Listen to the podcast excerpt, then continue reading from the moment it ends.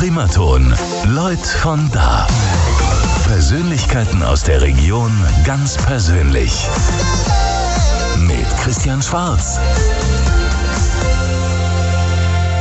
Sonntagmorgen, kurz nach 10, Leut von da heißt diese Sendung und ich freue mich, dass ich gleich zwei Präsidenten zu Gast habe. Einen amtierenden und einen ehemaligen Präsidenten. Ich hatte noch nie zwei Präsidenten gleichzeitig in der Sendung. Warum das Ganze? Ganz einfach. Jubiläum 25 Jahre des Golfclubs Schweinfurt ist jetzt eine Woche her. Und ähm, bei mir ist der amtierende Präsident Manfred Filko und der ehemalige Präsident, der aber erst seit März nicht mehr Präsident ist, Winfried Windel, der der einzige Mann ist, der schon dreimal dann mit dem heutigen Tag in dieser Sendung war. Ein Alleinstellungsmerkmal. Ne? Grund dafür kommen wir später sicherlich auch noch drauf, äh, die Pflegedankstiftung, die er gegründet hat. Aber beginnen wir mal ganz einfach mit dem Golfclub. Ich durfte selber mitfeiern, was mich sehr gefreut hat. War ein tolles Fest.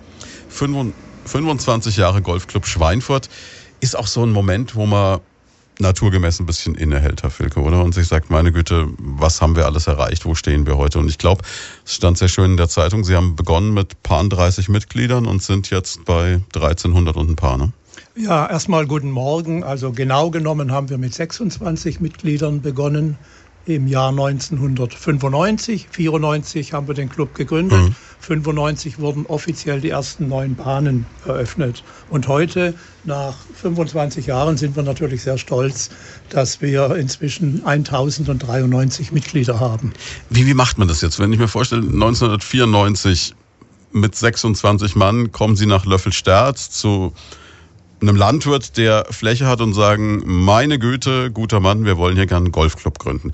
Ich könnte mir jetzt vorstellen, zu der damaligen Zeit hat der durchschnittliche Landwirt erstmal die Augenbrauen hochgezogen und gesagt, ja, tolle Idee, ne?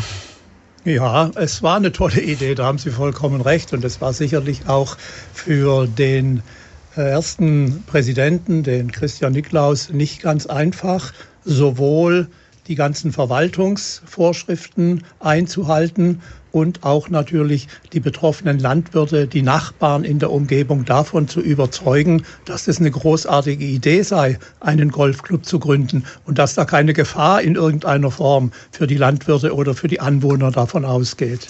Jetzt ist es ja auch so, dass das Golf, glaube ich, auch gerade zu der damaligen Zeit noch viel stärker als heute als eine gewisse elitäre Sportart gilt. Ob das berechtigt ist, darüber können wir noch in aller Ausführlichkeit reden. Und man hat dann so das Gefühl, okay, das macht Franz Beckenbauer irgendwie in Kitzbühel, wenn ihm langweilig ist.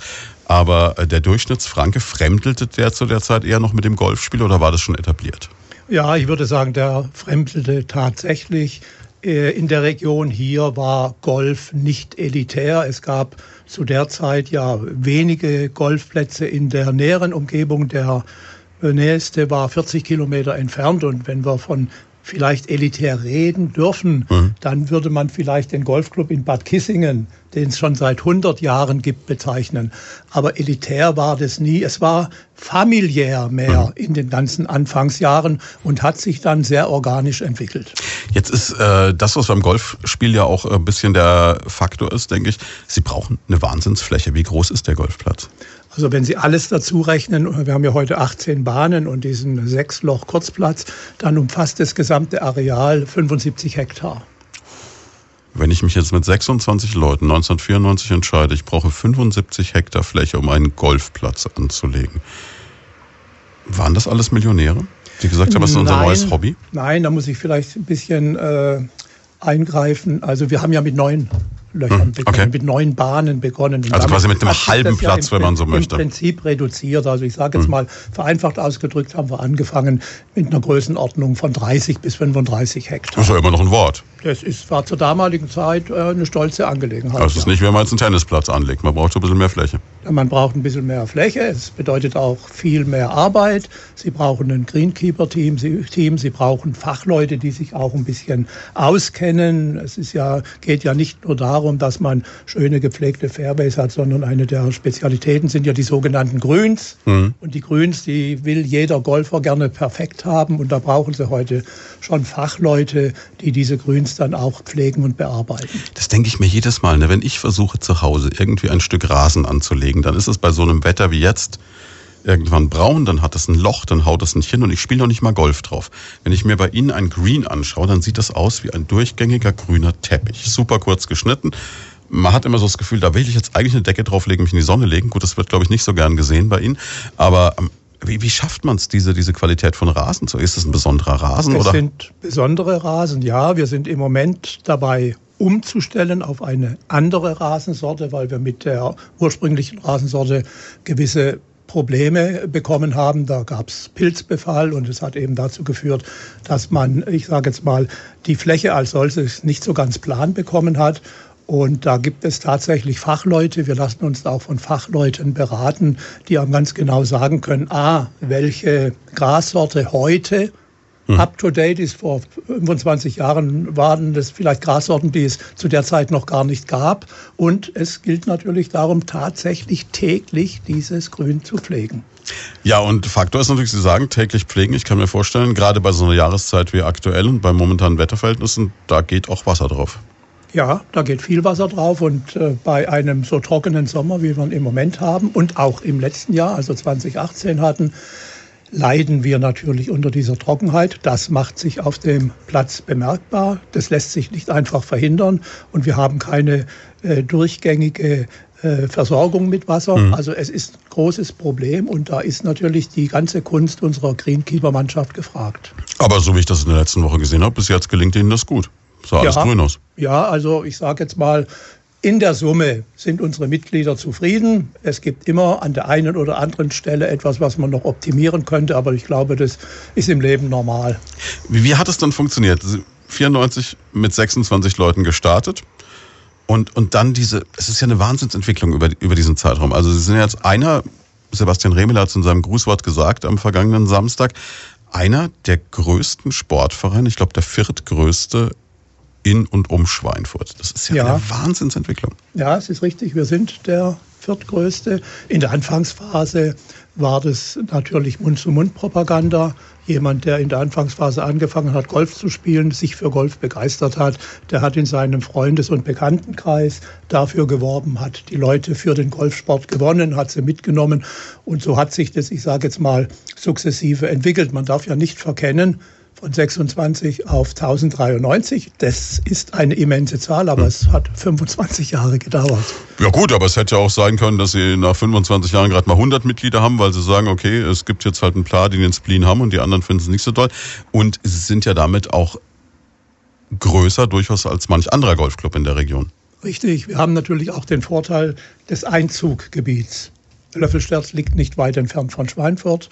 Und wenn Sie sich das gesamte Einzugsgebiet anschauen, dann ist es für viele Golfsportler eben auch, was Anfahrt betrifft, einfacher zum Golfclub Schweinfurt zu fahren, als zu einem der anderen Golfclubs, die in der Umgebung liegen. Da muss man dann schon gleich mal 15, 20 oder sogar 30 Kilometer mehr fahren, um dorthin zu kommen. Gut, natürlich ist ein Riesenvorteil. Bei Ihnen fährt man von der Autobahn von der A70 runter auf die B303 und ist eigentlich nach 10 Minuten am Platz. Richtig, das heißt, im Sommer ist es dann natürlich auch für viele Berufstätige gut und einfach zu sagen, ich kann abends noch mal kurz nach Feierabend neun Loch spielen.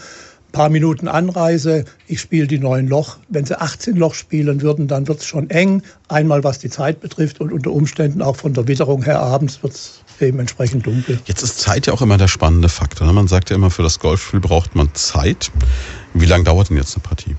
Es hängt ein bisschen von der Spielstärke ab, denke ich. Ne? Also jemand wie ich würde wahrscheinlich doppelt so lange brauchen als Sie. Ja, es hängt schon von der Spielstärke ab. Es hängt aber auch davon ab, wie stark frequentiert der Golfplatz im Moment ist. Gehen Sie mal davon aus, wenn Sie eine gemütliche Freizeitrunde spielen wollen, dann werden Sie irgendwo bei uns auf dem Platz mit vier bis viereinhalb Stunden auskommen. Wenn Sie sich entscheiden, nur neun Loch zu spielen, eben entsprechend nur die Hälfte der Zeit.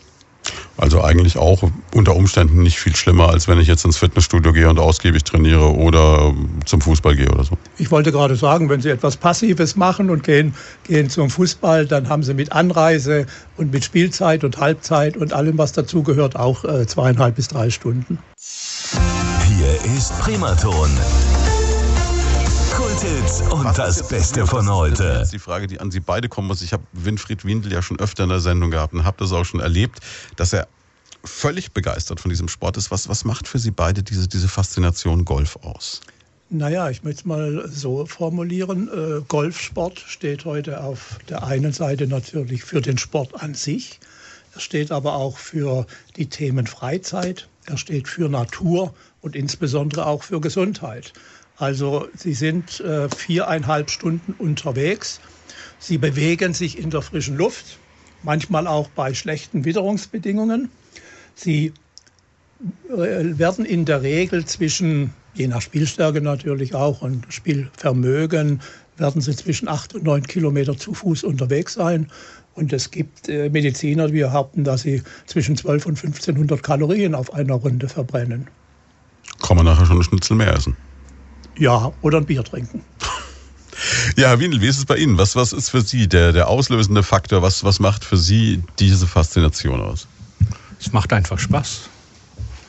Es macht richtig Spaß. Das Faszinierende am Golf ist ja, dass es ein geselliger Sport ist. Wenn ich eine andere Sportart ausübe, also bei den meisten Sportarten ist es so, dass ich einen Partner brauche, der hm.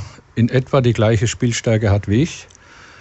Das ist beim Golf anders. Ich gehe auf den Golfplatz, gehe zum Start, irgendjemand ist da, der fragt mich, ob er mitgehen kann, ich frage ihn, ob er mitgehen will. Äh, spielt das Handicap, also das ist die, der Begriff für Spielstärke, spielt keine Rolle. Ähm, da kann ein Profi mit einem Anfänger über den Platz laufen und der Anfänger kann den Profi sogar schlagen, weil es eine Handicap-Systematik gibt, die es eben möglich macht, dass beide diese acht Kilometer in etwa gehen. Also der Platz selbst hat 6000 Meter, aber mit ein bisschen links und rechts und ein bisschen Bälle suchen sind es dann doch etwa acht, achteinhalb Kilometer. Die läuft man zusammen. Schöne Kommunikation, man lernt Menschen kennen, bei uns sind viele gleich von Anfang an per Du. Damit ist schon mal eine Hürde genommen. Äh, man führt wirklich, weil man eben drei, vier Stunden zusammen ist, Gespräche miteinander. Ähm, das, was oft erzählt wird, dass Geschäfte abgewickelt werden. Ich habe das noch nie erlebt. Also diese James Bond Goldfinger Nummer, die ist dann doch nein, eher. Nein, ich habe noch nie erlebt in, in den, wie lange spiele ich jetzt? 15 Jahre. Ich habe noch nie erlebt, Hat dass sich über doch Geschäft geschäftlich für Sie gelohnt. Nein. Mensch. Nein. Das will man noch. auch gar nicht. Ähm, bevor ich gegolft habe, bin ich täglich gejoggt. Mhm. Während des Joggens war ich immer im Betrieb geistig in der Firma. Mhm. Das war, beim, das war und ist beim Golfen komplett anders. Also es gibt Ihnen die Möglichkeit, komplett abzuschalten? Komplett. Spätestens Was macht den Unterschied Loch, aus? Ich kann es nicht erklären. Spätestens bei Loch 2 war ich jedes Mal geistig komplett weg. Scheinbar konzentriert man sich beim Golf wesentlich stärker, als man selbst vermutet. Äh, die Kommunikation mit anderen spielt auch eine Rolle. Und natürlich ist der Ehrgeiz auch da. Man möchte ja mit möglichst wenig Schlägen zum, äh, zum Ziel kommen. Aber die Tatsache, dass man beim Golfen abschalten kann, das ist etwas, was viele Golfer, Golfer begeistert, weil sie, wie Manfred Filger vorhin sagt, nach dem Betrieb nochmal ein paar Löcher spielen und geistig bist du weg. Das ist herrlich. Also wie ein Kurzurlaub quasi, kann man sich vorstellen. Jedes Mal, wenn Sie auf den Platz gehen. Ja. Das ist natürlich sensationell. Und Sie können jetzt wirklich mit jedem gehen, ohne dass es jetzt auch Sie nervt. Also wenn jetzt Tiger Woods morgen nach Löffelsterz kommt, dann können Sie sagen, okay, komm, wir laufen mal rüber, wir spielen und äh, es wird weder für ihn stressig noch für Sie stressig. Wenn ich normal spiele, würde es für ihn nicht stressig werden. Aber beim Golf ist es wie bei jeder Sportart. Du hast Tage, da läuft es fantastisch und dann hast du Tage, da geht nichts. Das macht es übrigens auch spannend, dass diese Sportart nicht berechenbar ist. Jetzt nehmen wir mal den größtmöglichen Gegensatz zu Tiger Woods. Also wir beide waren schon mal zusammen auf dem Kurzplatz und ich habe die mhm. ganze Zeit Mitleid mit ihnen gehabt, weil ich mir dachte, okay, jetzt habe ich den Ball wieder bloß fünf Meter nach vorne gerollt oder jetzt habe ich wieder irgendwo den guten Ball vom Herrn Wiedel ins Gebüsch geschlagen und der ist für alle Zeiten verloren. Braucht man dann eine gewisse Langmut mit den Anfängern oder sagen Sie, ja, ist mir eigentlich wurscht, weil ich spiele ja mein Spiel und er spielt sein Spiel und irgendwie unterhalten wir uns und irgendwie passt es dann schon? Also erstes Mal haben sie nicht so gespielt, wie sie gerade dargestellt haben. Naja, aber verglichen mit Tiger Woods war dann schon so ein bisschen. Verglichen mit Tiger Woods, aber ich habe Ihnen ja gesagt, Sie wären ein Talent, wenn Sie spielen würden. Schauen wir mal. Ja, ich, ich ringe ja mit mir, okay. ja, nein. Das ist, man freut sich ja über jeden, der darüber nachdenkt, mit dem Golfen zu beginnen. Mhm. Und so wie ich am Anfang über den Platz gegangen bin und froh war, dass jemand mitgelaufen ist und mir Tipps gegeben hat, so macht man das auch gerne und gibt es weiter. Das ist völlig normal bei uns, egal mit wem Sie gehen. Äh, ich kann mich erinnern, als ich mit meiner Frau das erste Mal an der Eins stand, da kam einer von hinten, der hieß Jochen. Und der hat nicht gefragt, ob er mitlaufen kann. Der sagt, komm, los geht's. Mhm. Und wir waren erst im Moment irritiert und dann waren wir im Nachhinein so glücklich, mit ihm laufen zu können, weil der uns so viel vom Golfplatz und von der Historie und von den Schlägen und von diesem und jenem erzählt hat. Es war einfach kurzweilig, angenehm und wir erinnern uns an dieses erste Erlebnis immer wieder gerne. Jetzt haben Sie, das haben Sie gerade so unterschwellig erwähnt, den großen Vorteil, dass Sie offensichtlich Ihre Frau auch zum Golf begeistern konnten. Ja, das ist angenehm. Das ist deswegen angenehm, weil, weil man doch, wie Manfred Filger vorhin sagte, einige Stunden unterwegs ist. Und wenn die Frau nicht einverstanden ist mit diesen vier, fünf Stunden Freizeitbeschäftigung, mhm. dann mag es nicht immer harmonisch sein. Es gibt ja diesen ganz bösen Scherz von den beiden Golfern, die auf dem Golfplatz stehen und dann läuft der Beerdigungszug vorbei, ne? Ja, ja, das ist ein ganz böser Witz. Ja, ne? dann, dann sagt der eine zu, nimmt der eine den Hut ab und dann sagt der andere, Mensch, das finde ich eine schöne Geste. Und sagt er, ja, wir waren ja schließlich auch 30 Jahre verheiratet oder so ähnlich. Ne? Also für Golfer, man hat schon immer den Eindruck, ist Golf schon dann auch ein sehr zentrales Thema, sobald sie damit begonnen haben. Es ist ein verrückt zentrales Thema. Äh, man spricht davon, wenn ein der Golf-Virus mal erwischt hat, dann ist es vorbei. Dann will man golfen, dann äh, versucht man jede freie Minute mit dem Golfspiel zu verbringen. Wir haben Golfer oben, die vor Betriebsbeginn, ähm, wenn ich manchmal früh um halb acht hochgehe zum mhm. Spielen, dann geht der weg. Dann war der schon da, dann bevor war er die der Arbeit da fährt. und hat 18 Loch gespielt. Also da gibt's Das heißt, sobald die, die Sonne aufging, war der auf dem Platz. Ja, da gibt es die kuriosesten Geschichten. Ähm, wir haben Menschen oben, die täglich spielen, teilweise mehr als 18 Loch. Aber die Normalsituation ist, dass man versucht, einmal in der Woche zu spielen. Äh, Das ist sicher hinzubekommen, weil dann entwickelt man sich auch von der Technik her nach vorne. Wobei es ja beim Golfen grundsätzlich die beiden Möglichkeiten gibt. Ich unterstelle mal wie in anderen Sportarten auch, dass man den, auf der einen Seite den Ehrgeizling hat, der sich vom Handicap her entwickeln will und der andere macht es nur aus Spaß an der Freude. Und beides ist parallel möglich. Und da haben wir wieder die Situation, der Ehrgeizling kann mit dem, der Spaß an der Freude, nur Spaß an der Freude spielt, Trotzdem zusammen über den Platz gehen. Und welche Sportart bietet sowas? Und um das Thema Golfwahnsinn nur mal so ganz am Rande anzureißen, ähm, wie viele Plätze haben Sie noch mal gespielt in Ihrem Leben schon? Oh, Ich glaube, 230 sind es mittlerweile. Und Sie haben von jedem, das haben Sie mir erzählt, einen Ball mitgenommen. Ja, ich hatte noch nicht gegolft oder ich habe noch nicht gegolft und dann war ich bei einem Freund, einer derjenigen, die mich damals äh, zum Golfen vergewaltigen wollten. Die haben Golfausrüstung geschenkt und so weiter. Können wir dann später vielleicht nochmal drüber reden. Und da sah ich ein Regal mit Golfbällen. Und waren auch 100, 200, keine Ahnung. Und dann habe ich ihn gefragt und er sagte, an jedem, bei jedem Golfplatz kaufe ich mir einen Logoball, so heißt das. Also jeder Golfplatz hat seinen eigenen Ball mit dem, mit dem aufgeprägten Logo. Und dann habe ich immer eine Erinnerung, denke ich, das ist eine gute Idee. Wenn du jemals mit dem Golfen anfängst, dann machst du das auch. Und das habe ich dann wirklich von Anfang an begonnen. Und insofern kann ich bei mir zu Hause nachsehen, wo ich überall war. Das heißt, ich kann mir vorstellen, so so eine Art Regalwand, wo dann 230 verschiedene Logobälle liegen. Ja, das ist eine Pyramide, Acryl, eine Acrylpyramide, wo jeder einzelne Ball schön platziert ist. Ich überlege gerade, wenn ich das zu Hause machen will. Wie reagiert die Frau auf sowas, auf so, so dekorative Ideen?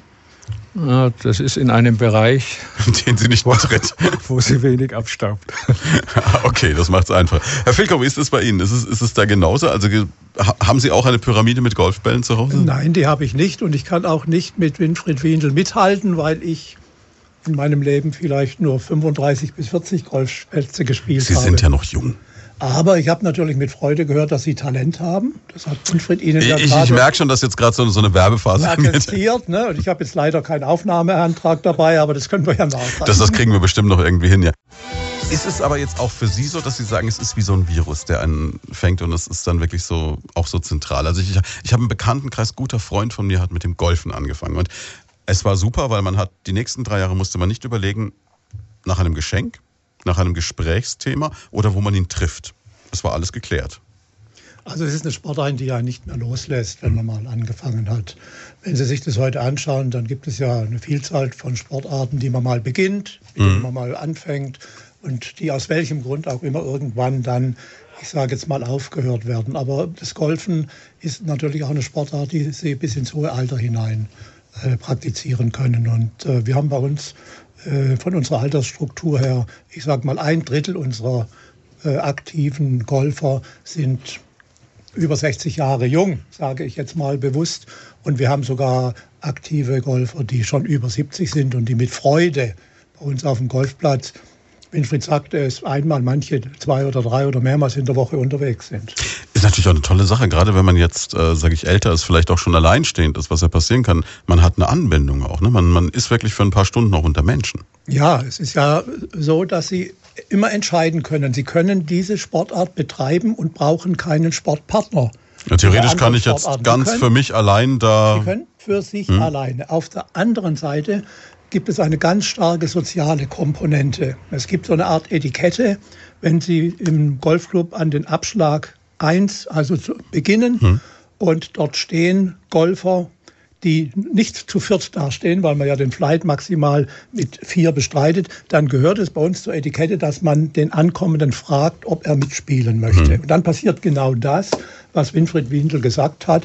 Es ist unabhängig davon, welches Handicap Sie haben, ob Sie ein hohes oder ob Sie ein niedriges haben. Und es entwickelt sich einfach ein sozialer Kontakt.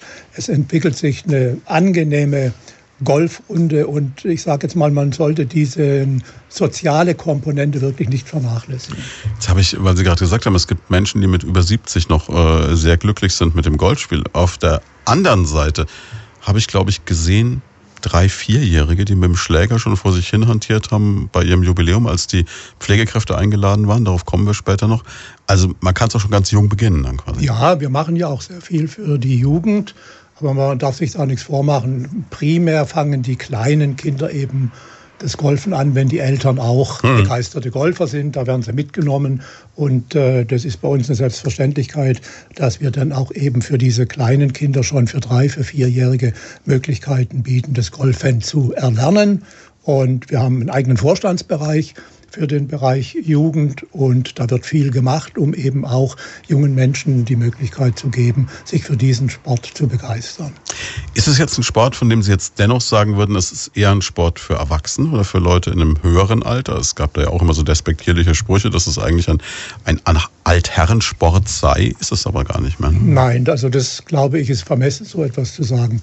Äh, Golfen ist heute ein Sport für alle Altersgruppen und es ist unab und für alle Geschlechter. Das muss man eigentlich noch dazu sagen. Bei uns im Club äh, haben wir ungefähr ja, 35 bis 40 Prozent unserer Mitglieder sind Damen, der Rest sind eben Herren. Aber, Macht es ja auch unglaublich angenehm. Ich glaube, wenn es so eine reine Männerveranstaltung wäre, wäre es gar nicht so doll, ne? Äh, gelegentlich äh, ja, ist es nicht ganz so toll. Manchmal kann auch eine Herrenrunde ganz angenehm sein. Das war eine unfassbar diplomatische Aussage. Jetzt das haben Sie sehr gut gemacht. Ja, ähm, wird es jemals ein Breitensport werden oder ist es vielleicht schon ein Breitensport? Nein, würde ich mal sagen. Bei der Thematik Breitensport, äh, es gibt, wenn ich richtig informiert bin, in Deutschland zwischen 600.000 und 700.000 äh, Golfer.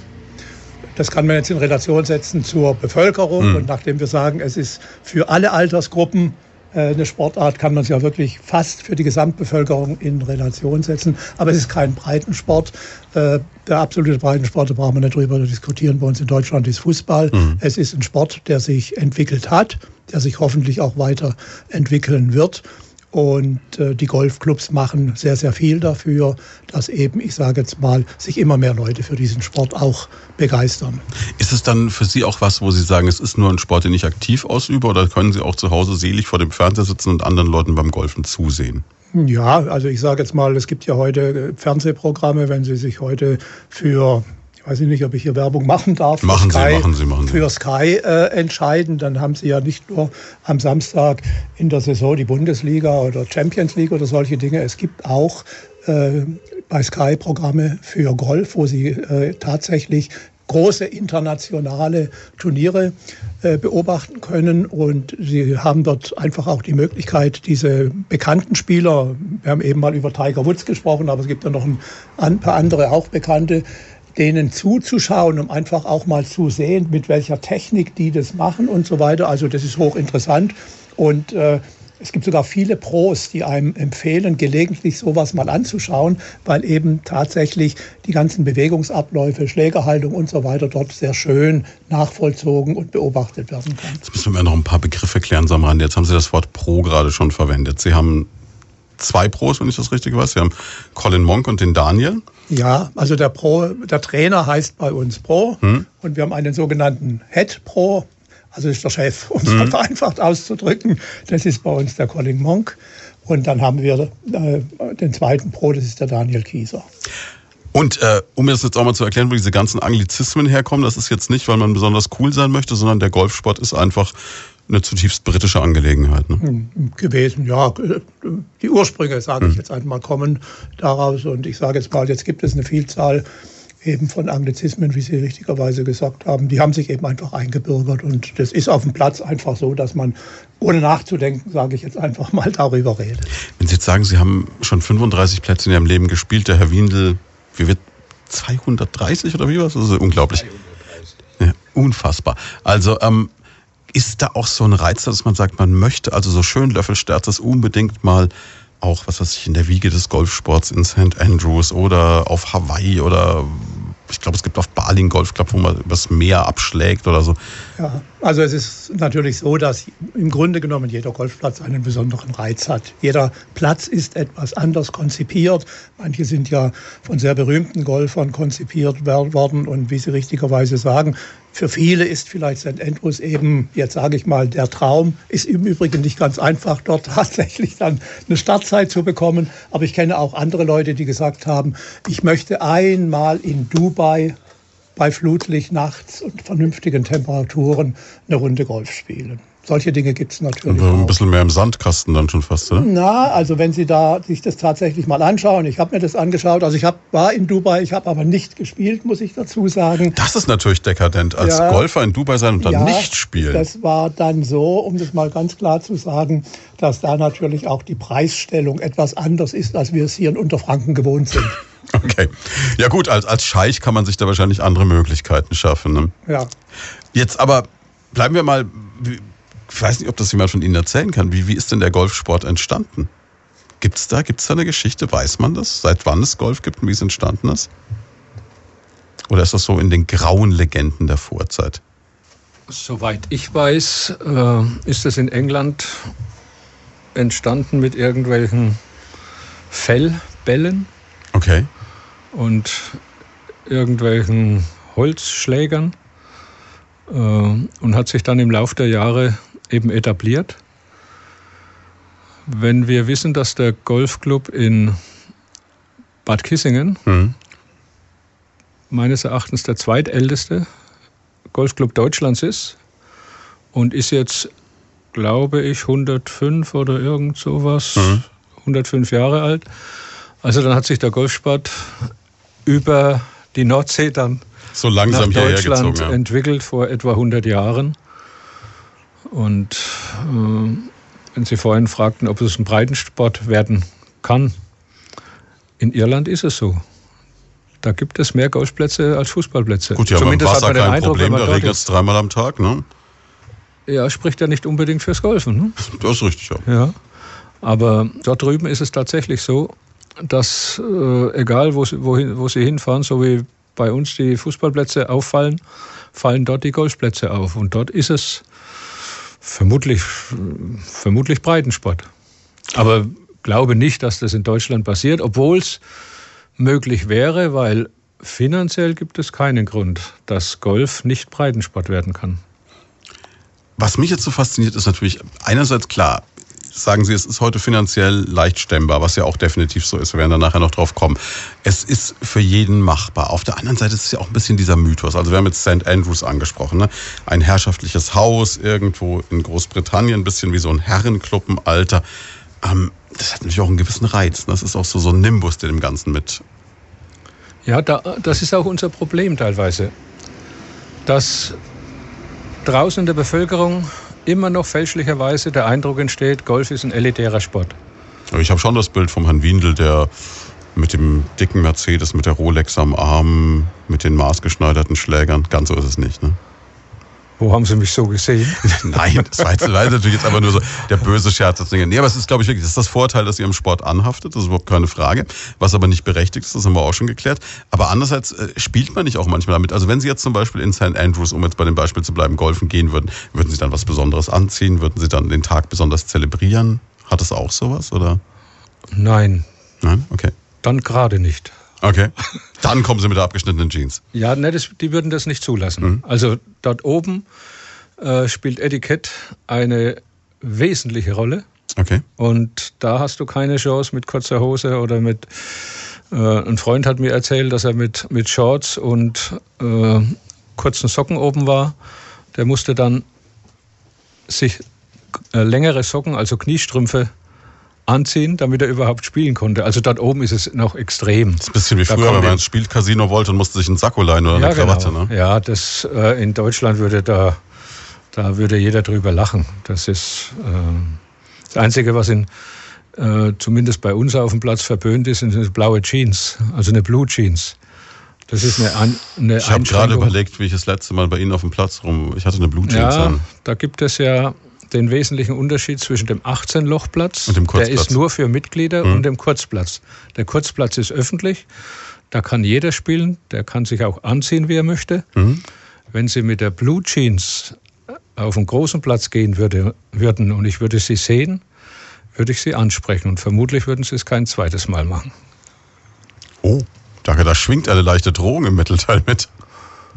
Wer würde denn gern negativ auffallen? Das ist richtig, ja. Primaton. Wo, woher kommt das? Woher kommt diese, also ich meine, klar, es ist natürlich wie bei jedem Anlass, wenn man in ein schönes Konzert geht, ist es schöner, man zieht sich dementsprechend an. Was ist der Gedanke dahinter? Es geht nicht um schön anziehen. Ähm, eine schwarze Jeans, eine helle Jeans, eine grüne, eine blaue ist überhaupt kein Problem. Nur nicht die Blue Jeans. Okay. Fragen Sie mich nicht, warum das ist. Äh, keine Ahnung, ich weiß es nicht. Das Gut, ich denke, es war halt früher einfach so ein bisschen, das galt halt als Arbeitshose, ne? Vielleicht, Daraus ist es Vielleicht. ja entstanden. Also man, vielleicht, ja. ursprünglich wurde die ja, glaube ich, für irgendwelche Farmer in Amerika entwickelt. Gar nicht so weit weg hier in Buttenheim, ne? wenn man Richtung ähm, Bamberg fährt. Da Okay. kommt ja Levi Strauss ursprünglich mal her, die Familie.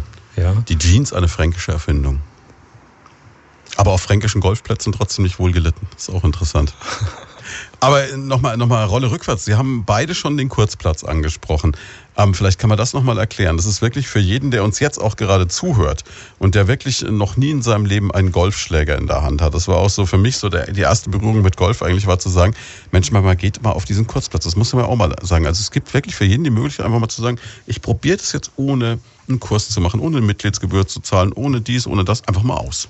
Richtig. Sie können kommen, Sie müssen eine Gebühr bezahlen, eine Tagesgebühr für den Kurzplatz.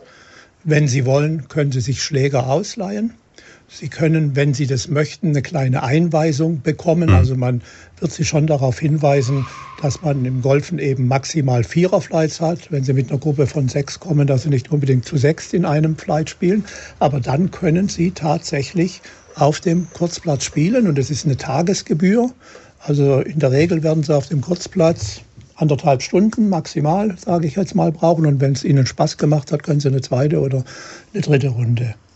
Jetzt, jetzt, wird, jetzt sitzt der da draußen und sagt, okay, jetzt hat er Tagesgebühr gesagt, hat nicht gesagt, wie teuer es ist, weil es bestimmt wahnsinnig teuer ist. Nein, das ist nicht wahnsinnig teuer. Die Tagesgebühr ist 18 Euro. 18 Euro. 18 Euro. Das heißt, wenn ich heute ins Kino gehe, mir äh, eine große Cola kaufe, einen Eimer Popcorn kaufe, meine Gesundheit ruiniere und mir irgendeinen Film anschaue, von dem ich nicht weiß, dass es mir gefällt, habe ich in der Regel deutlich mehr Geld ausgegeben.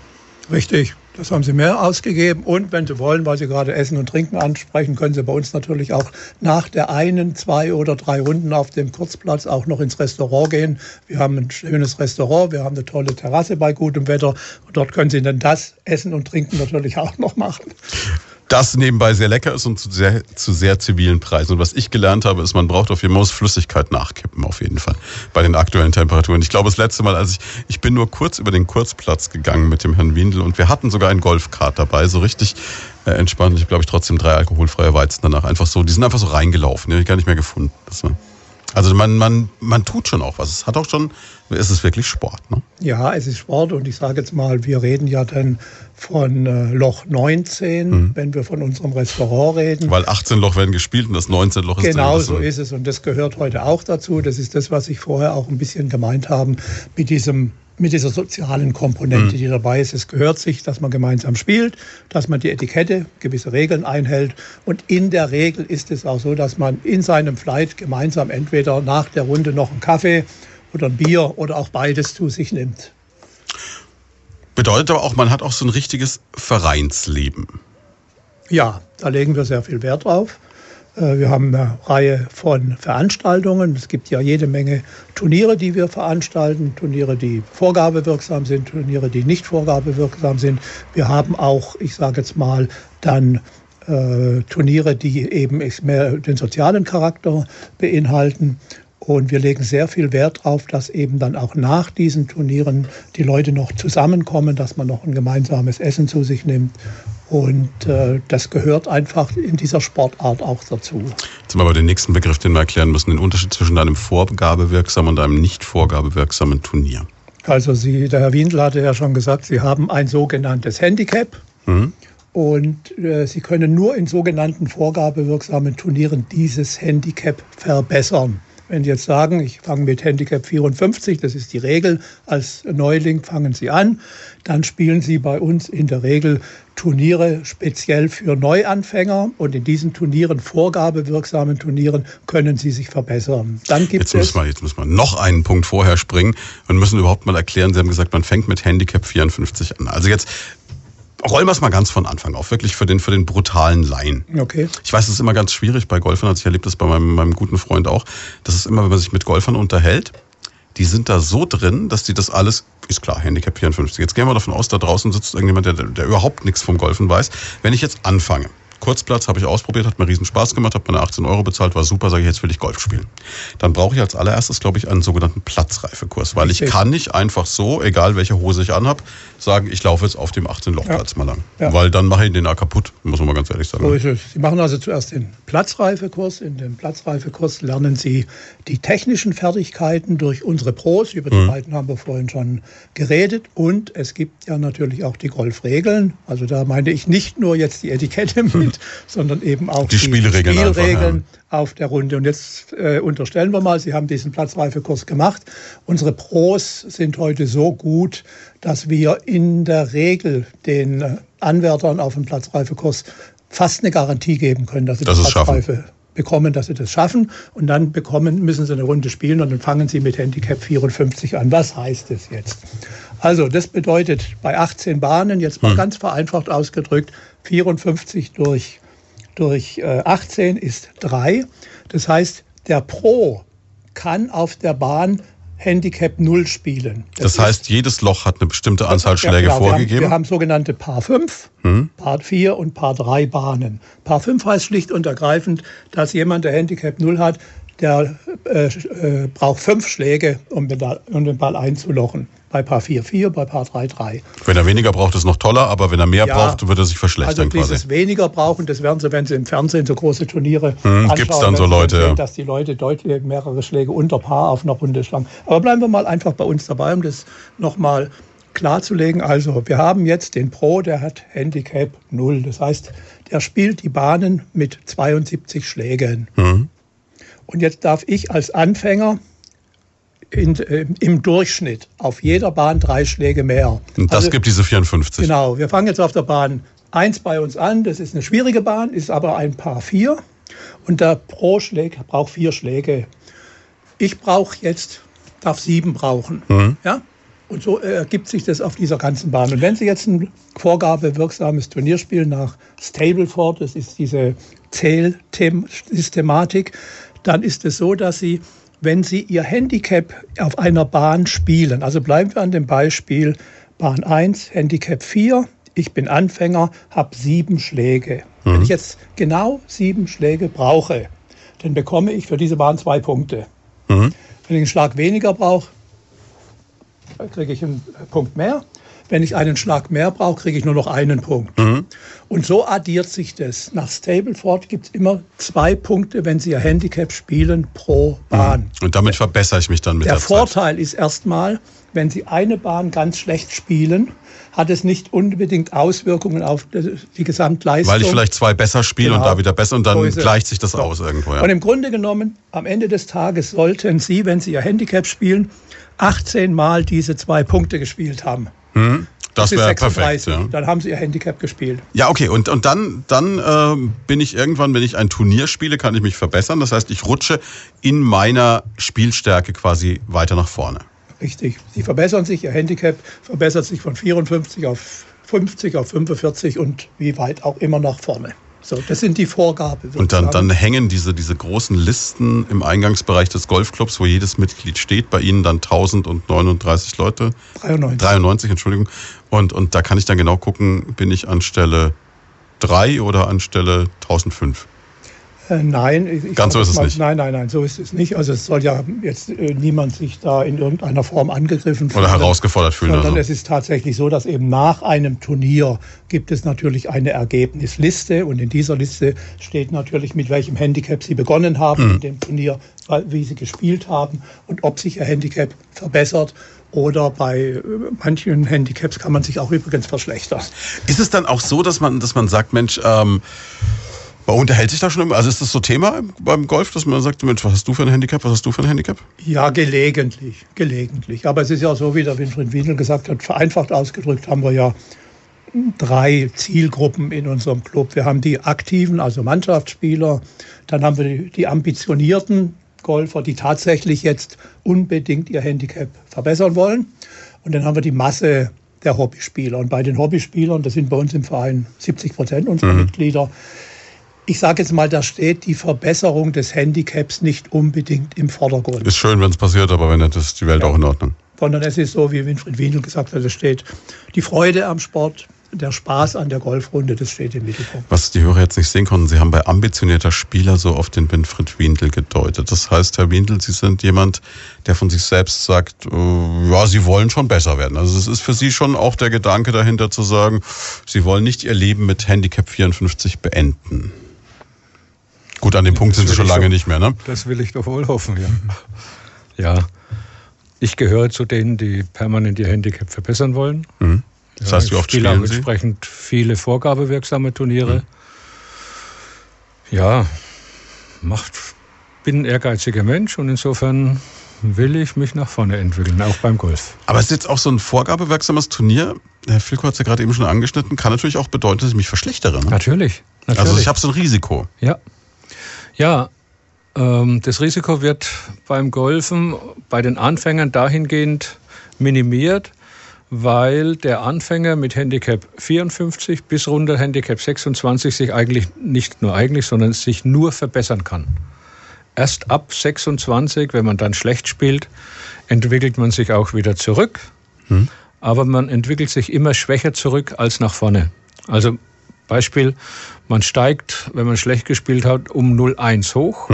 Wenn man gut gespielt hat, unterstellt die gleiche Punktzahl, fällt man um 0,2 oder 0,3 runter. Also die Chance, sich zu verbessern, ist größer als die Chance, sich zu größer. verschlechtern. Ist immer größer, ja. Und die Regel gilt für jeden, der sich verbessern möchte. Je mehr Turniere man spielt, desto höher ist die Wahrscheinlichkeit, weil, wie ich vorhin gesagt habe, ich weiß nie, wie ich morgen spiele oder wie ich heute spiele. Äh, Ich bin schon so oft zum Turnier gestartet, weil ich gestern ein Traumspiel hatte und das Turnier ging voll in die Hose und umgekehrt auch. Am liebsten hätte ich mal abgesagt, weil es gestern furchtbar lief. Und dann habe ich eines meiner besten Turniere gespielt. Also es ist, Golf ist nicht berechenbar. Ist es dann aber auch so, dass es natürlich Leute gibt, äh, das wäre jetzt mir sofort in den Sinn gekommen, wenn ich irgendwann die Golfrunde meines Lebens gespielt habe in so einem Turnier und habe jetzt ein Handicap erreicht, das mir eigentlich, sage ich mal, gefühlt nicht zusteht, dass ich dann sage, okay, ich spiele die nächsten zehn Jahre kein Turnier mehr, weil ich werde nie wieder so gut sein? Gibt es solche Leute? Ja, natürlich. Natürlich. Ist ja auch zulässig. Ähm, logischerweise, wenn man älter wird, wird man kürzer in den Schlägen. Mhm. Die Kraft lässt nach. Und wenn man am Anfang 200 Meter geschlagen hat, mit 70 oder 75 wird man wahrscheinlich keine 200 Meter Mhm. Schläge mehr produzieren. Logischerweise braucht man mehr Schläge, um sein Ergebnis zu spielen. Und da gibt es zwei, also neben den Freizeitgolfern, für die es überhaupt keine Rolle spielt, gibt es zwei Typen von Menschen. Die einen sagen, ist mir egal, ob ich jetzt von 23 auf 27, 29, 31 wieder hochklettere. Oder die anderen sagen, ich möchte dauerhaft mit Stolz sagen können, ich war bei 24,3. Mhm. Und die lassen das dann stehen und spielen keine vorgabenwirksamen Turniere mehr. Beides ist zulässig, entscheidet jeder für sich. Auch so eine Gegebenheit beim Golf. Ist vieles freiwillig. Bedeutet aber natürlich auch, dass sie wahrscheinlich auf Turnieren, die sie spielen, immer die üblichen Verdächtigen treffen auch, ne? Ja. Eindeutig. Es gibt äh, vielleicht bei uns 150, 200 Spieler, die trifft man immer wieder bei Turnieren. Ähm, das sind die Ehrgeizlinge.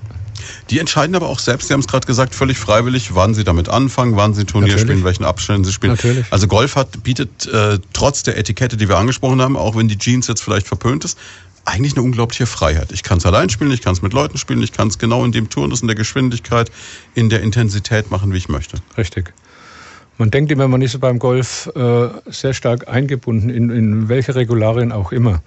Aber es ist völlig egal, ob ich auf den Golfplatz gehe, nur trainiere, ob ich auf den Golfplatz gehe, vier Löcher spiele, neun Löcher spiele, 18 Löcher spiele, alleine spiele oder zu viert spiele.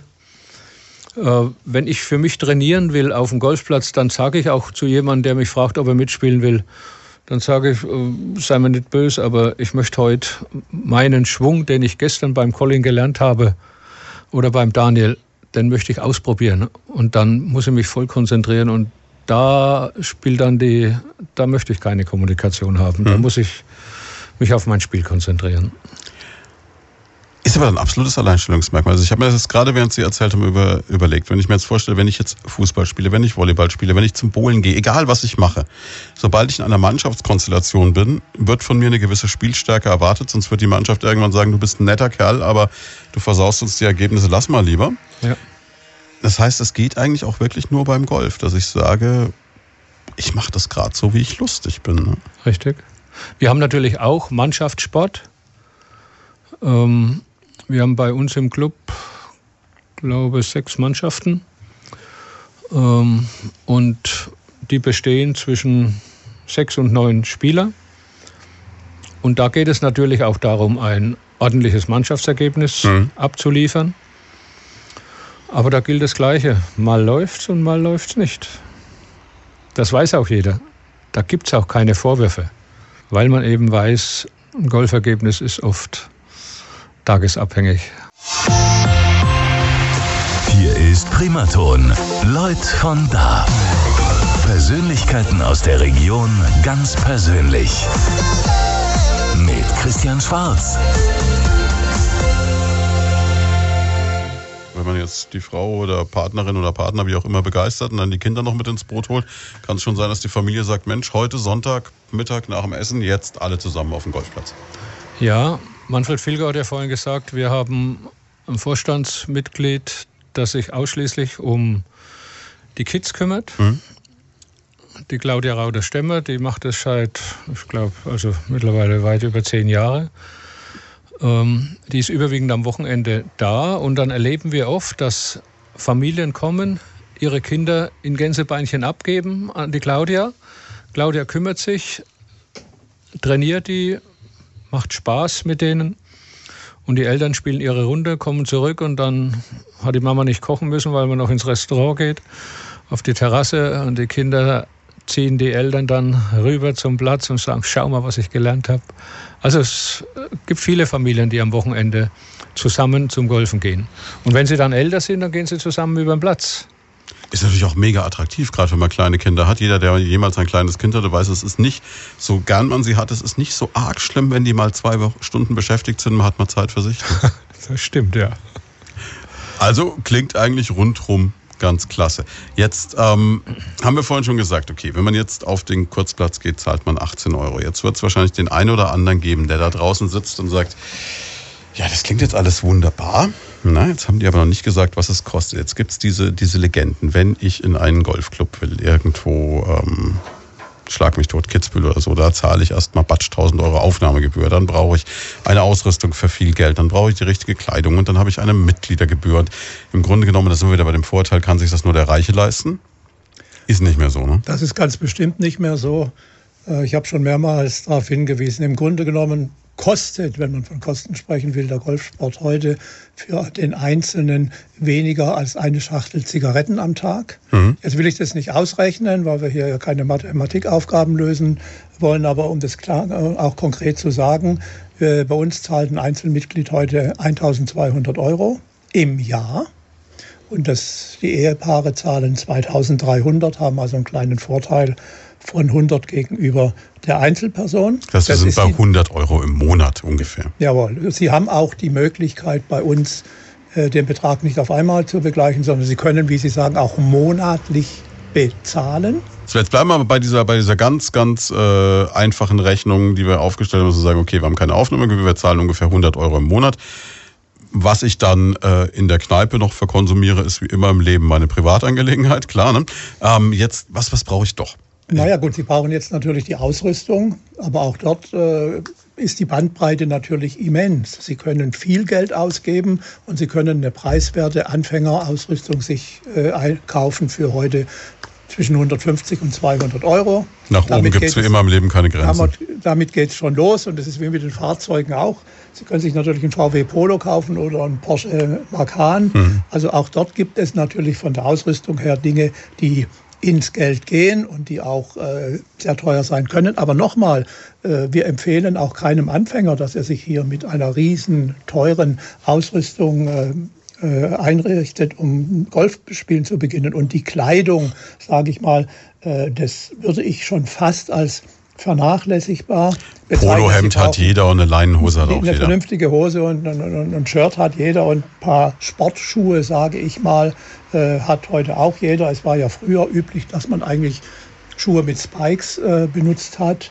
Äh, das ist heute alles, ich sage jetzt mal, Schnee von gestern. Also es genügt heute, wenn Sie mit ein paar vernünftigen Sportschuhen und vernünftig gekleidet äh, auf dem Platz sind. Und nochmal, ich sagte das ja schon, die Etikette, wir wollen keine Jeans und wo wir bei den Herren Wert drauf legen, ist, dass das Hemd bitte in der Hose ist.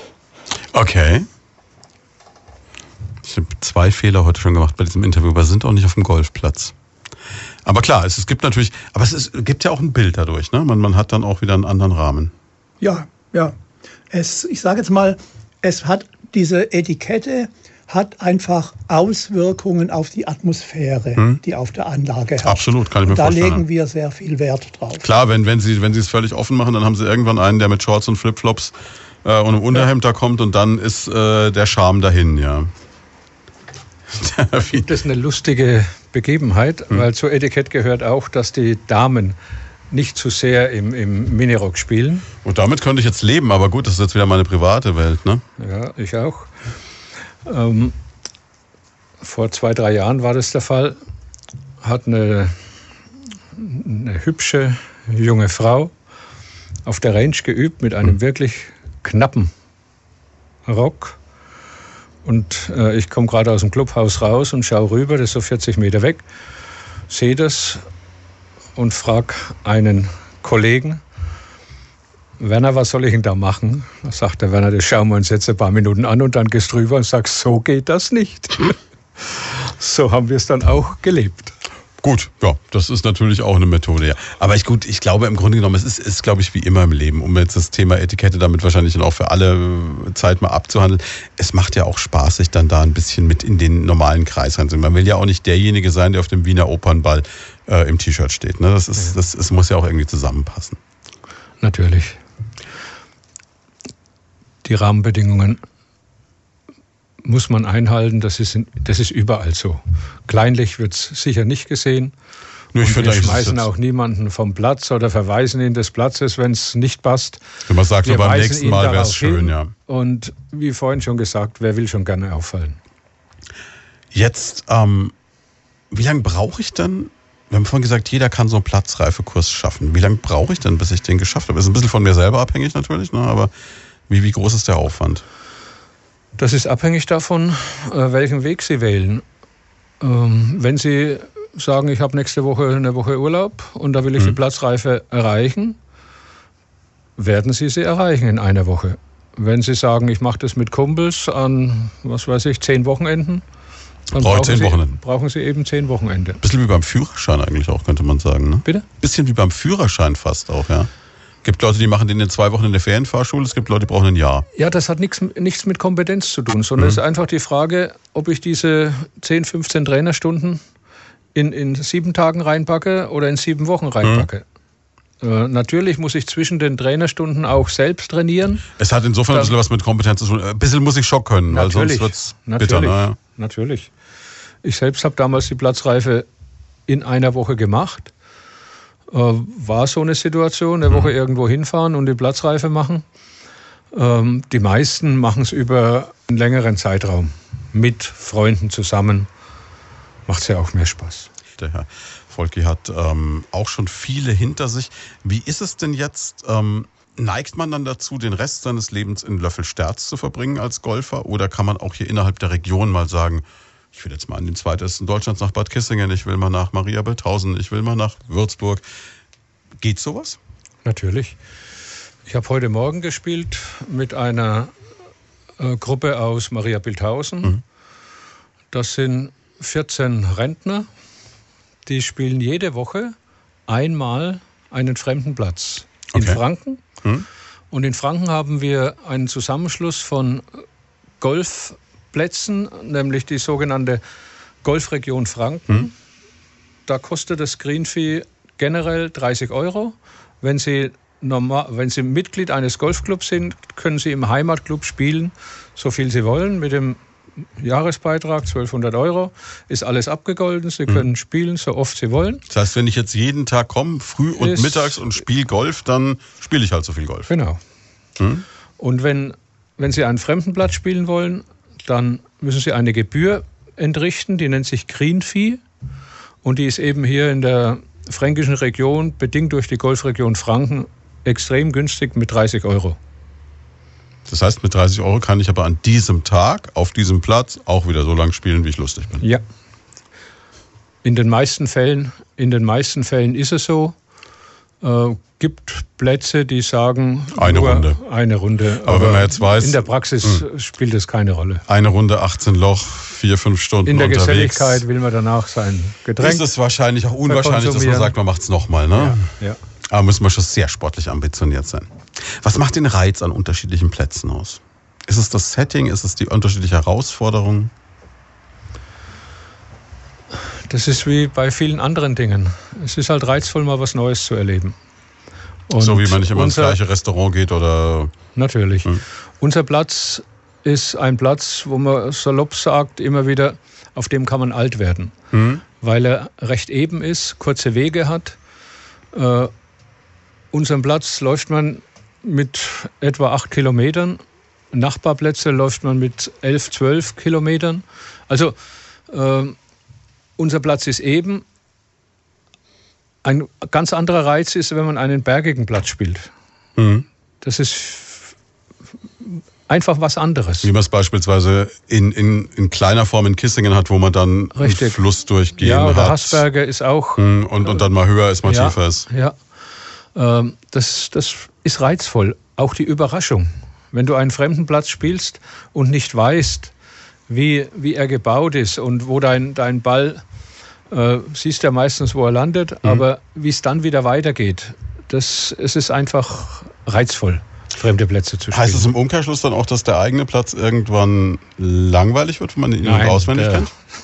Der schönste Platz, egal ob für den Neuling, für den Anfänger oder für den, der schon viele Jahre dabei ist, ist immer der nächste.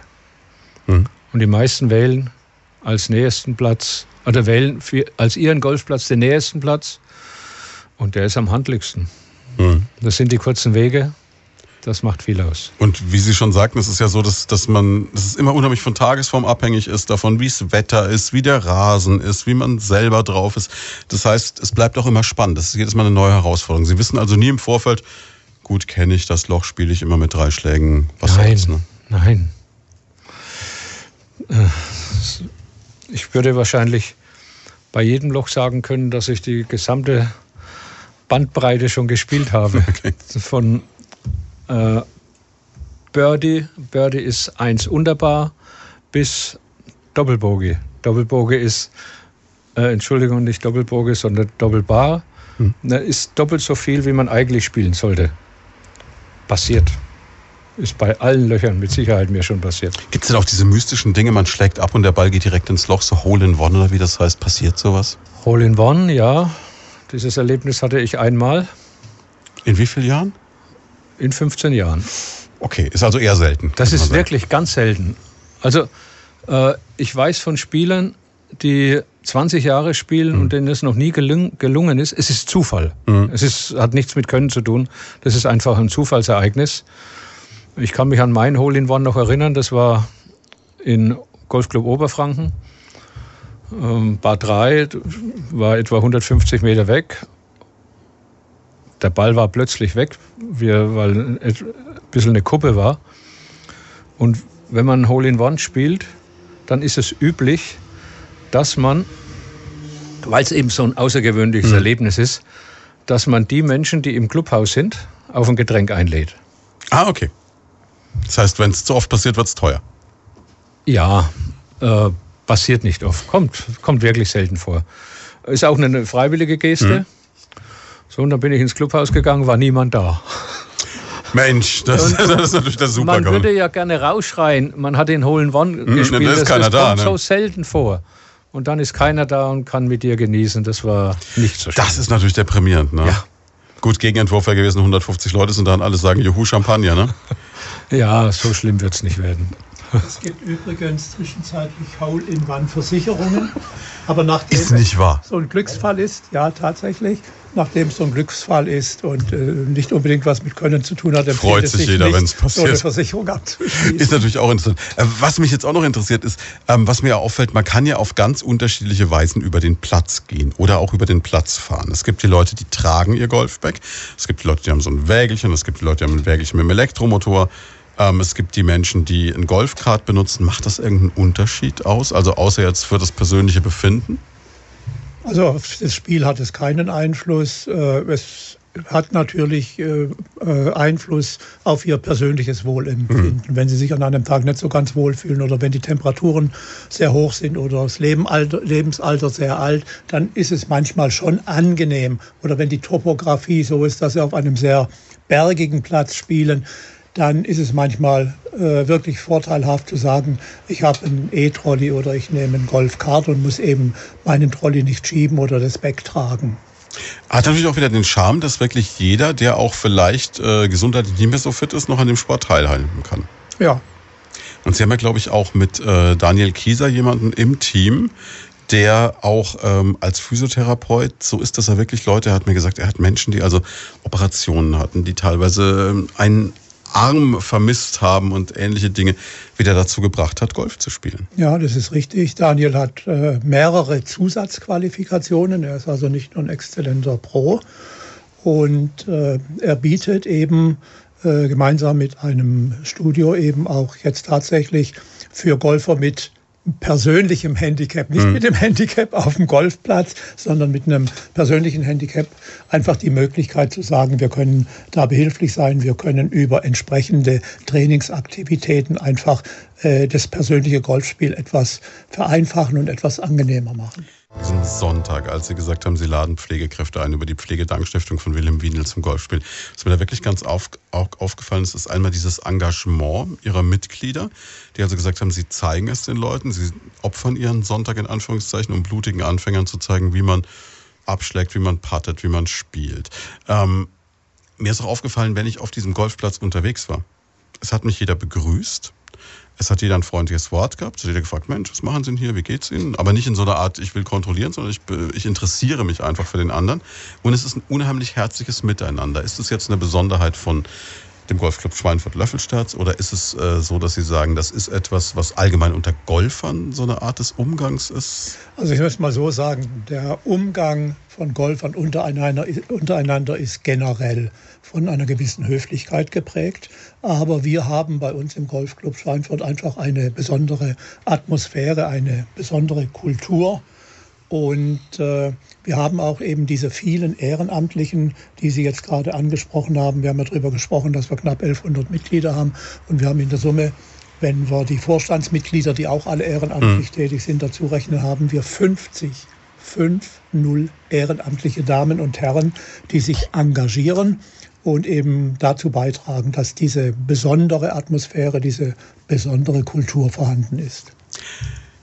Diese besondere Kultur hat sich besonders gezeigt an anlässlich des Jubiläums, um da noch drauf zu kommen. Sie haben selbstverständlich mit einem Teil ihrer Mitglieder einen, einen sehr schönen Festabend verbracht. Dabei hat man auch gesehen, welchen Stellenwert dieser Club hat, weil man gesehen hat, wer von politischer Seite da war. Also da war ein stellvertretender Landrat, da war ein Bürgermeister von Schonungen, da war ein Oberbürgermeister der Stadt Schweinfurt. Und die sind auch alle nicht nur für eine Viertelstunde gekommen, sondern die hatten da richtig Spaß. Richtig, ich hatte also auch den Eindruck, dass die sich sehr wohl gefühlt haben. Und gut, Sie sagten ja bereits, wir gehören zu den vier oder fünf größten äh, Sportvereinen in Schweinfurt, aber es war schon für uns auch eine besondere Ehre, möchte ich mal sagen, dass die Politik so zahlreich vertreten war. Ja, und dann ähm, würde man jetzt erwarten, okay, dann feiert sich der Club quasi selbst und macht intern für die Mitglieder eben einen Festabend am nächsten Tag noch irgendwie ein tolles Turnier und weiß ich nicht. Und sie sind einen komplett anderen Weg gegangen. Ja, das ist richtig, weil wir, ich sage jetzt mal, uns auch in, von der Größe unseres Clubs her sozial verpflichtet fühlen. Und deswegen haben wir ja unsere gesamte Jubiläumswoche. Wir haben ja schon am Samstag äh, vor dem eigentlichen Jubiläumsabend begonnen, unter diesen Charity, also Wohltätigkeitsgedanken mhm. äh, äh, integriert. Und äh, es war uns einfach ein Anliegen zu sagen, wir haben eine, wir feiern einen besonderen Geburtstag, das ist eine besondere Situation. Wir haben ein besonderes Programm aufgelegt und wir wollen auch als Club in dieser Größe einfach unserer gesellschaftlichen Verpflichtung äh, gerecht werden. Und deswegen haben wir uns entschieden, eben das unter diesen Charity-Gedanken zu stellen und die Pflegedankstiftung von Winfried Windel äh, zu bedenken. Und da kommt natürlich jetzt der Herr Windel wieder ins Spiel. Und jetzt müssen wir noch einmal erklären, wobei ich glaube, es gibt eigentlich fast keinen Primaton-Hörer mehr und vor allem keinen Hörer dieser Sendung, der noch nicht weiß, was die Pflegedankstiftung ist. Und wenn er es nicht über uns erfahren hat, dann über das Fernsehen, vom regionalen Fernsehen, über das bayerische Fernsehen, über die Zeitungen, über, ich weiß es nicht, oder wenn er Herrn Windel mal getroffen hat, aber wir erklären es noch einmal. Was ist die Pflegedankstiftung? Die Pflegedankstiftung hat drei Ziele. Das eine ist, den Pflegekräften mehr Wertschätzung und mehr Anerkennung entgegenzubringen. Mhm. Das ist ein ganz schwieriger Beruf. Ähm, Pflegekräfte leisten Gewaltiges, andere, andere Berufsgruppen auch. Aber äh, im Pflegebereich Bereich ist auch dieser Pflegenotstand, über den viel gesprochen wird. Äh, man fragt sich sicher, wer lobt, wer anerkennt Pflegekräfte. Die Bewohner können es oft nicht mehr. Die Familienangehörigen, wenn ich äh, Pflegekräfte höre, habe ich nicht den Eindruck, dass das allzu oft vorkommt. Mhm. Der Arbeitgeber bei der dünnen Personaldecke äh, wird auch oft, ich drücke es mal positiv auf, würde auch oft gerne loben, Mhm. Aber hat seine Sorgen dabei. Also insofern, Pflegekräfte leisten Gewaltiges und den Pflegekräften Danke zu sagen, mit welchen Leistungen auch immer, ist etwas, was wir verstärkt tun müssen in der Gesellschaft. Mhm. wenn ich in die Einrichtungen gehe und höre, endlich ist mal jemand da von außen, der unsere unseren Beruf, unsere Leistung würdigt, dann denke ich, das mit der Pflegekraft, äh, mit der Pflegedankstiftung, das war ein guter Zug. Also das ist die eine Aufgabe. Die zweite Aufgabe ist, mitzuhelfen, damit sich mehr Menschen für diesen Beruf interessieren. Die wir händeringend brauchen, ja. Die wir händeringend brauchen. Und das dritte ist, einen Beitrag zu leisten, dass in den Medien äh, über Pflegekräfte nicht nur dann berichtet wird, wenn irgendeine Pflegekraft wieder irgendwas gemacht hat, was sie nicht tun sollte, sondern dass äh, dieser sozialpolitische Beitrag, den die Pflegekräfte leisten, dass der gewürdigt wird. Ich würde mir wünschen, dass ähm, Medien viel öfters Einzelfälle rausgreifen und aufzeigen, welche fantastische Leistung diese Menschen an unserer Generation leistet, der wir das verdanken, was wir haben. Das gelingt Ihnen, glaube ich, schon sehr gut. Also ich, ich, ich erlebe immer wieder, wie Sie es schaffen, wirklich Medien zu motivieren. Und es gibt ja einen Grund, warum Sie der erste Mensch sind, der zum dritten Mal heute hier bei uns steht. Also offensichtlich sind Sie da schon auf einem sehr guten Weg. Jetzt haben Sie es auch geschafft, dass der Golfclub Schweinfurt gesagt hat, 25-jähriges Jubiläum stellen wir ganz unter dieses Motto mit. Unter diesen Charity-Gedanken und dann eben für die Pflegedankstiftung. Jetzt gab es am, am Samstagabend eine Tombola, da, das ist so der Klassiker, da wurde Geld gesammelt, da wurde Geld gespendet, war auch ganz, ganz toll. Es gab grandiose Preise, es war ein Riesenspaß. Ich habe selten Leute erlebt, die sich wie die Kinder gefreut haben, in der Reihe standen und unbedingt wissen wollten, ob sie was gewonnen haben. Und das, oh, das, das Ding hätte ich gerne und so. Also die Leute hatten da richtig Spaß mit. Und dann gab es noch eine ganz besondere Veranstaltung am Sonntag. Ja, als wir im Herbst letzten Jahres überlegt haben, wie wir die 25-Jahr-Feier gestalten, haben wir gesagt, vom Grundsatz her wollen wir es wieder so machen wie bei der 20-Jahr-Feier. Mhm. Da gab es auch einen Charity-Charakter. Damals sind die Spenden gegangen an die Deutsche Krebshilfe. Mhm. Diesmal war der Wunsch, irgendwas Regionales zu machen. Zum damaligen Zeitpunkt war meine Stiftung noch nicht allen Präsidiumsmitgliedern bekannt. Mhm. Und Gerald Mützel, zuständig für Marketing, hat in der Diskussion dann gesagt, Winfried, erzähl doch mal, was du für Stiftung hast. Der Gerald ist auch noch bei Ihnen. Ja, Gerald okay. Mützel. Das jetzt jetzt wird es völlig privat, aber das ist, das ist ja nett, ja. Okay, ja. Und ähm, als ich dann erzählt habe, was ich mit der Stiftung vorhabe, dann war die Entscheidung relativ schnell getroffen. Die Aussage, wenn unser Präsident eine eigene Stiftung gegründet hat mit dem Thema, was im Moment wirklich hochaktuell ist, hm. dann brauchen wir nichts anderes suchen. Und dann hatten Sie die Idee, die fand ich wirklich großartig, dass Sie gesagt haben, okay, wir nehmen diesen Sonntag und wir sammeln jetzt nicht nur Geld für die Pflegekräfte, sondern wir machen wirklich was, wir, wir bieten quasi, und das ist ja quasi der Kern Ihrer Stiftung, dass Sie sagen, wir bieten etwas, was medial gut ist, wo die Pflegekräfte was davon haben, wo sie eine Anerkennung bekommen und wo sie auch einfach so eine persönliche Auszeit haben. Und da kamen Sie ja fast für eine Idee. Wir haben den Aktionstag Danke den Pflegekräften ausgerufen. Normalerweise ist es so, dass ähm, beim Golfclub, wenn so ein Jubiläum ist, es einen Tag der offenen Tür gibt, mhm. wo jeder kommen kann. Ja. Und statt diesem Tag der offenen Tür haben wir diesen Aktionstag Danke den Pflegekräften ausgerufen, haben Pflegekräfte eingeladen, ähm, denen gesagt, wir zeigen euch mal, wie gegolft wird, die mhm. unterschiedlichen Schwünge. Und dann laden wir euch danach ins Restaurant ein. Wir möchten euch einfach einen schönen Tag gestalten. Wir haben uns riesig gefreut, dass etwa 110 Pflegekräfte diese Einladung angenommen haben. Und Sie waren ja selbst oben. Das war, das ein, war unglaublich. ein also tolles Erlebnis für viele. Natürlich gab es Berührungsängste. Ich habe natürlich im Vorfeld deutlich machen müssen, dass sie keine Scheu haben brauchen, in den Golfclub zu gehen, weil die Menschen, die heute im Golfclub spielen, sind die gleichen, wie, wie sie draußen auf der Straße sind. Das sind die gleichen Menschen, äh, die in die Einrichtungen gehen und Verwandte besuchen. Dieser elitäre Gedanke ist wirklich nicht mehr gegeben, aber da waren natürlich Berührungsängste da aber die waren nach einer Stunde mit oder nach zehn Minuten wahrscheinlich schon weg. Nee, die, die hatten auf, also was mir aufgefallen ist, die hatten durchgängig einfach richtig Spaß. Ja. Und es war wirklich so, man hat Leute gesehen, die am Anfang noch so ein bisschen gefremdelt haben und so geguckt haben und dann auf einmal standen die da und haben Bälle geschlagen und noch einen Ball geschlagen. Und ich weiß, diese, diese eine, die bei uns in der Sendung war mit ihnen zusammen, die Angelina. Ja. Die hat, glaube ich, während ich nebendran stand, eine halbe Stunde lang nichts anderes gemacht, als Bälle auf die Driving Range zu dreschen. Nebenbei sehr gut. Und man hat richtig gemerkt, die geht da jetzt völlig drin auf. Ja, wann hat schon jemand Gelegenheit, äh, auf den Golfplatz zu gehen, die, die Rahmenbedingungen eines Golfplatzes kennenzulernen und selbst in Gänsebeinchen Hand anzulegen? Mhm. Ähm, und das, wir hatten ja eigentlich, äh, sind wir davon ausgegangen, dass der Praxisteil vielleicht eineinhalb Stunden dauert. Mhm.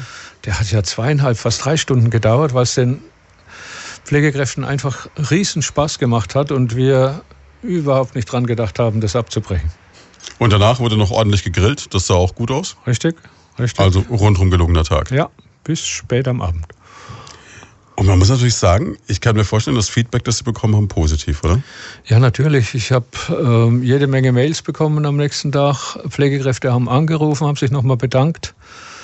Äh, viele haben äh, bedauert, dass andere Kollegen, die Scheu hatten zu kommen, äh, nicht mitgegangen sind. Die, die werden es bereuen und freuen sich aufs nächste Mal. So, ja, weiß ich nicht, ob es das nächste Mal gibt. Also, wie ich Sie einschätze, ist eine Wiederholung nicht vollkommen ausgeschlossen. Zumindest für die nächsten Jahre wird es sowas nicht geben. Man muss sich immer was Neues einfallen lassen. Also Aber das ist, die Ideen werden Ihnen nicht ausgehen, da bin ich mir da ziemlich bin sicher. ich mir auch sicher. Ja, Herr Volke, ist es dann für Sie auch so, dass Sie sagen, Mensch, das, das macht ja noch irgendwie stolz auf diesen Club, wenn man sieht, das sind wirklich über 1000 Leute, die dann auch echt so an einem Strang ziehen und man auch sagt, Mensch, wir haben jetzt gefeiert, wir sind stolz auf 25 Jahre auf unseren Club, aber es kam auch ordentlich was zusammen für einen guten Zweck. Ja, es kam auch ordentlich was zusammen. Ich äh, bin jetzt wirklich im Moment überfragt, wie viel tatsächlich zusammengekommen ist. Aber ich möchte noch mal ganz kurz mit zwei Sätzen auf diesen Sonntag eingehen, weil Sie ja gerade eben auch von dieser Begeisterung der Pflegekräfte gesprochen haben.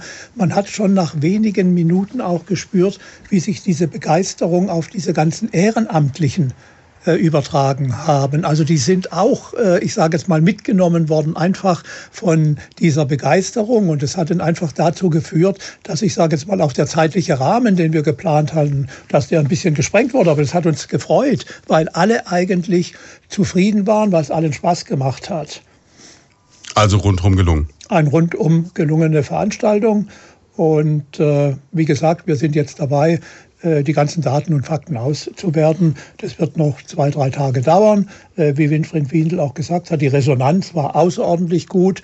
Äh, Ja, nicht nur von den Pflegekräften. Wir hatten auch bei uns im Club noch einen Helfer-Danke-Tag, in dem wir alle die Ehrenamtlichen, die dazu beigetragen haben, auch eingeladen hatten. Da war das auch ein Thema. Die haben auch noch mal begeistert davon geredet. Sie haben sicherlich die Artikel in der Zeitung gelesen. Absolut, ja. ja. Dienstag ein Artikel im Schweinfurter Tagblatt. Das war ja der, der Artikel im Schallvertrag, der war auch, der war auch total lustig, weil ähm, da äh, Patten ins Fränkische übersetzt wurde. Ja.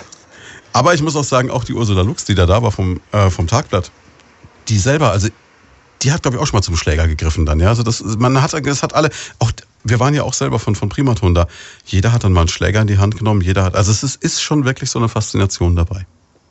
Also rundrum gelungen, kann man nur gratulieren. Jetzt äh, hat Oberbürgermeister Sebastian Remele in seinem Grußwort, er war ja der eine, der das Grußwort halten durfte, Sie haben netterweise für Ihre Mitglieder die Grußworte zusammengefasst, äh, ja auch gleich gesagt, Mensch, auf die nächsten 25 Jahre. Wo sehen Sie den Golfclub Schweinfurt in 25 Jahren?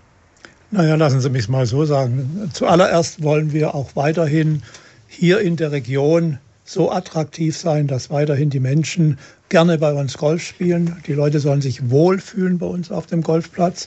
Wir haben auf der einen Seite ja gesagt, wir stoßen irgendwo, was die Mitgliederanzahl betrifft, an die Grenzen. Das heißt für uns, dass wir auf der einen Seite versuchen werden, den Golfclub weiterhin attraktiv zu gestalten, die Bahnen attraktiv zu gestalten. Und mittelfristig werden wir uns nochmal methodisch mit der Thematik auseinandersetzen müssen. Wollen wir bei einer Golfanlage in dieser Größenordnung bleiben oder macht es Sinn, die Golfanlage zu erweitern? Also man könnte auch über die 18 Loch dann einfach hinausgehen. Äh, Ich sage jetzt mal, man könnte darüber hinausgehen. Die Voraussetzungen, was jetzt die Areale äh, betrifft, die sind sicherlich gegeben. Äh, Aber auf der anderen Seite muss man auch, ich sage jetzt mal objektiv, äh, auf die Entwicklung des Golfsports generell schauen. Und äh, ein Club, jeder Verein muss auch der, die wirtschaftlichen Gesichtspunkte natürlich berücksichtigen. Und äh, wir sind ja sehr stolz darauf, dass wir, ich sage jetzt mal als Club selbst, äh, ein gesunder Club sind. Das können nicht viele Vereine von sich sagen. Also man muss mal schauen, was, wird die, was bringt die Entwicklung, macht es Sinn, die Anlage zu erweitern und dann natürlich immer in enger Verbindung mit der Frage, lässt sich das und wenn ja, wie lässt sich das finanzieren? Aber es wird auf jeden Fall spannend bleiben. Es bleibt spannend und ich sage jetzt mal alle, die noch nicht Golfsport spielen, ich habe es ja schon vorher gesagt, wir haben noch ein paar Aufnahmeformulare oben in Löffelstadt liegen. Wir haben schon den nächsten Termin ausgemacht, zu dem wir kommen und bei Ihnen spielen. Ja, ja, ja, ja, ja steht, steht. Das, das, wird ein, das hat der Herr Windel und da ist er wieder mit seiner Stiftung ganz weit vorne, hat ein, ein äh, kleines internes Mediengolfen angesetzt. Okay. Und da werden wir also mal über alle Fachrichtungen hinweg. Also da ist dann der kirchliche Hörfunk, verrate ich jetzt mal, der bayerische Rundfunk, ähm, diverse Radiosender aus der Region Main-Rhön. Das wird eine ganz spannende Geschichte. Wobei ich auch Angst habe, dass der Kerl vom BR besser spielt als ich, aber da muss man durch. Ähm, jetzt ist ganz zum Schluss natürlich immer noch die Möglichkeit da, und das ist, glaube ich, bei einem 25. Jubiläum vielleicht für Sie beide noch ein Anliegen, wenn Sie jetzt äh, gerne noch jemandem Danke sagen möchten aus all der Geschichte dieses Golfclubs oder auch von den Feiern oder so hätten oder jemanden besonders herausheben wollen aus der Clubgeschichte. Wir hätten noch ein bisschen Zeit. Also ich sage mal, Dank habe ich ausgesprochen auf unserem Jubiläumsabend.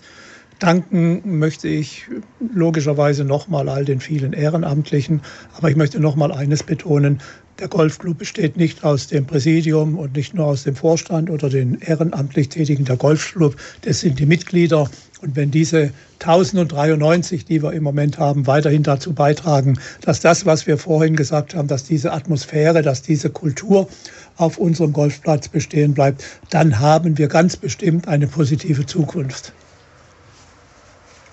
Gibt es dem noch was hinzuzufügen, Herr Windel? Was den Golfplatz angeht, sicher nicht. Was die Pflegedankstiftung angeht, schon. Ähm, Sie haben gefragt, was man sich wünschen möchte. Hm. Ich würde mir wünschen, dass hm, wer auch immer zu dem Thema Pflege eine gewisse Affinität hat, äh, sich die Ziele der Pflegedankstiftung mal ansieht, vielleicht mal auf die Homepage geht, um zu sehen, was wir machen je mehr äh, Spenden in dem Thema eingehen, desto mehr können wir uns den einzelnen Einrichtungen widmen, können Gutes tun und können die Pflegekräfte, die übrigens, so habe ich mal gelesen, nur eine Verweildauer von fünf Jahren in ihrem Beruf haben. Hm. Ähm, wir könnten einiges unternehmen, dass das Betriebs Klima, nicht das Betriebsklima, sondern das Team als solches zusammenwächst durch äh, welche auch immer geartete Freizeitmaßnahmen. Und Team, Teambildung ist etwas, was ganz wichtig ist äh, und gegen Fluktuation wirkt. Das ist eine unserer Hauptaufgaben. Und da können wir im Moment mit den Geldern, die jetzt da sind, die jetzt schon gekommen sind, äh, eine ganze Reihe von Einrichtungen bedienen. Wir würden gern mehr bedienen. Es wird abhängig davon sein, wie sich die nächste Zeit entwickelt. Wir würden uns freuen.